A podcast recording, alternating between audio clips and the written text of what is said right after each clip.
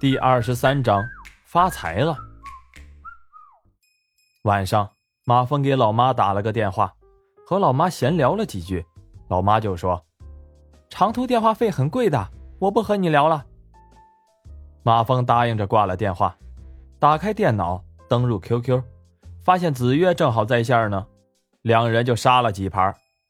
这回马峰倒是没费什么劲儿，就把子月给杀的是片甲不留。子月显然是被杀的非常郁闷，他沉默了几分钟，不服气的问：“你旁边有高手吧？”马峰心情大好，咧嘴笑笑，接着牛哄哄的回复说：“切，有什么高手啊？是我无意中发现一本前人留下的古棋谱，被我参透之后，所以现在棋艺大涨。”子曰气呼呼的说：“你就吹吧，反正吹牛也不上税。”不过你旁边的高手下的还是不错的，职业选手吧？马峰懒得理他，笑了笑，直接关机了。第二天，马峰拆下主机，来到科技市场，找了个装配电脑的店铺，说：“麻烦给我换个主机，机箱还用这个。”店铺老板看了看马峰，不甘心的皱了皱眉，心里想：“真是个小气的家伙。”嘴上却说。机箱不值几个钱，一块换了得了。哈，我这人呀念旧，机箱就不用换了，电脑你给我换最高配置的啊。老板扫了马峰一眼，心里想：你连个机箱都不舍得换，还高配的呢？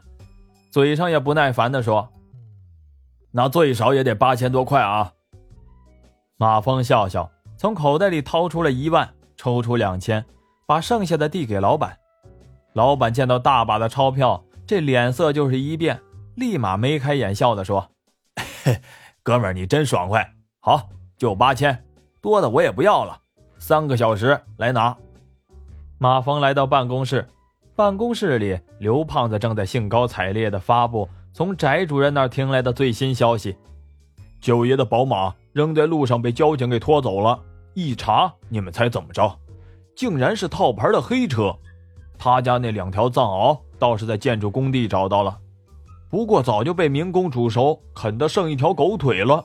就这个，还是大师傅专门给工头留的，不然连根狗毛都不剩。目前警方估计啊，是有人和保姆勾结作案。刘胖子说的是口沫横飞，马峰也假装津津有味的听了两句，却感觉肚子憋的是实在难受。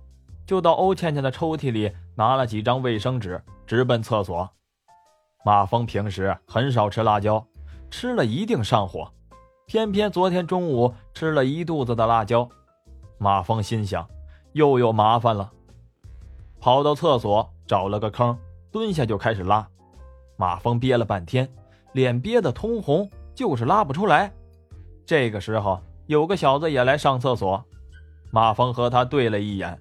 那个家伙没张嘴，马峰却很明显的听到那个家伙说：“这厕所咋这么脏啊？也没人打扫一下。”马峰一愣，脑子里嗡的一下，好像想到了什么。半晌之后，马峰才回到办公室。这个时候，办公室里就剩下欧倩倩一个人了，正无聊的在电脑上玩纸牌。马峰憋着一口气，直到憋得难受了。才偷偷看了看欧倩倩，就听欧倩倩说：“马峰这个家伙要是不同意，回去怎么和老爸撒谎呢？”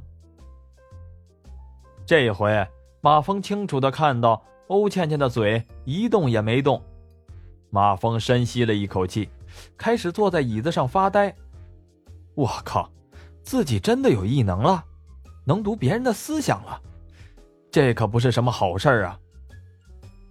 马峰从小啊就觉得世上最辛苦的工作就是牧师，要分担那么多人的告解。他感觉要是分担了别人的秘密，晚上肯定睡不好觉。这种事马峰自己小时候就有亲身经历。有个小朋友曾经告诉他，说偷了家里两毛钱买糖吃了，并且让马峰帮他保密。马峰因为这件事儿担心了好几天。怕自己一不小心就说漏了，害小朋友回家挨揍。马峰沉思了一会儿，又一想，自己好像在缺氧的状态下才能听见。别人掐自己脖子的机会毕竟不多，缺不缺氧，自己好像基本是说了算吧。正在胡思乱想呢，就听见欧倩倩问他：“小马，中午干嘛？”马峰知道他的下一句，就赶紧说：“，我中午有事儿。”欧倩倩一听，很不甘心的哦了一声。中午下了班，马峰去科技市场取了主机。回家插上之后，果然是运行如飞。马峰心里是暗暗叫爽，怪不得别人都说向前看呢，有钱就是好。想到这里，情不自禁的瞄了一眼床下，那里边还丢着三十多万呢。马峰随手登上了 QQ，发现侯培云在线。马峰还没来得及说话，侯培云就劈头盖脸的发过来一条消息：“靠，电话号码报过来。”马峰赶紧给他报过去，接着侯培云的电话就打了过来。侯培云张嘴就说：“你小子两天不换电话号码会死啊？会死吗？”声音大的马峰赶紧把手机移开了耳朵。我靠，我耳朵不聋，你想震死我呀？好了，这个不换了，这还差不多。我把你号码存起来了啊。哎，你现在干嘛呢？在一家化工厂打工，你呢？还在 Z 市？啊，在一家物业当电工呢。啊，就你，改行了，别被电死啊！你就不能盼望点好啊？下个月我要订婚了，你来吧。恭喜恭喜，我一定去。哎，哥几个就你学的好，还改行了，真可惜了。放心吧，我这是暂时的，我胡汉三还会回来的。侯培云哈哈一笑，闲扯了几句，挂了电话。马峰忽然想起一件事，从谷歌输入了九爷说的账号，是一家瑞士的银行。进入界面，输入了密码，账上显示余额有一千多万美金和三千多万人民币。马峰感觉有点不真实啊。坐在那里对着电脑发了半天呆，直到电脑进入了自动保护程序，这才回过神来。下午，马峰偷偷的从营业厅看了看崔小青，崔小青明显情绪不高。马峰给崔小青发了个短信：“晚上一起吃饭。”不一会儿，崔小青回了个短信：“不了，我想一个人静静。”马峰很郁闷。中午的兴奋也不知道跑哪儿去了，闷闷不乐的。碰到侯魁，侯魁结结巴巴的说想请他吃饭，被心情不爽的马峰毫不犹豫的直接拒绝了。马峰的坏心情一直延续到晚上回到家，他饭也不想吃。发了一会儿呆后，打开电脑，见子曰在线呢，心情不爽的他直接把子曰当成了出气筒。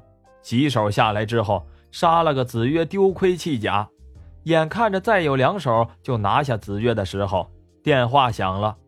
马峰一看是沈婷婷，接起来就说：“有事儿啊？”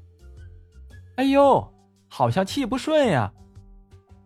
马峰一听这个，也觉得自己的口气不是很友好，就赶紧满嘴跑火车的说：“啊，不是，正看书呢。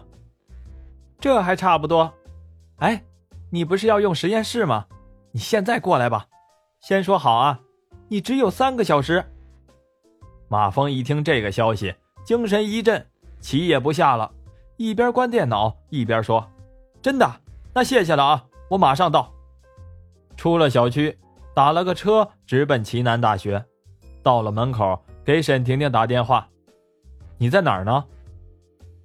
你到三号实验楼。马峰进了校区，站在学校创始人齐南老先生的巨幅雕像下，才想起来自己根本就不知道三号实验楼的位置。刚想找人问问，旁边一个人冲上来大喊一声：“师傅！”马峰扭头一看，竟然是金西南。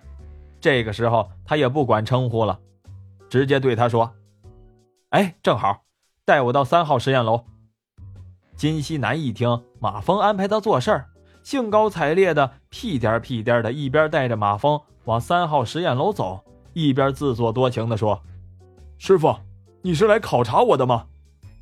马峰皱着眉头：“哎呀，你不要叫我师傅。”金西南的好心情立马就没了，哭丧着脸说：“师傅，请你相信我，我拜师的决心是很诚心的。”马峰懒得理他，到了三号实验楼下面，金西南在后面想跟上去，马峰看了他一眼，摆摆手，不耐烦地说：“哎呀，你就到这里吧，我自己上去就行。”金西南很不情愿地停下。马峰一进楼。发现秦雯雯就站在门厅里，他看见马蜂进来，就眉开眼笑的嘻嘻哈哈的对马蜂说：“小蜜蜂来了呀。”马蜂看了看他，不解的说：“哎，你不是外语系的吗？跑这里来干嘛？”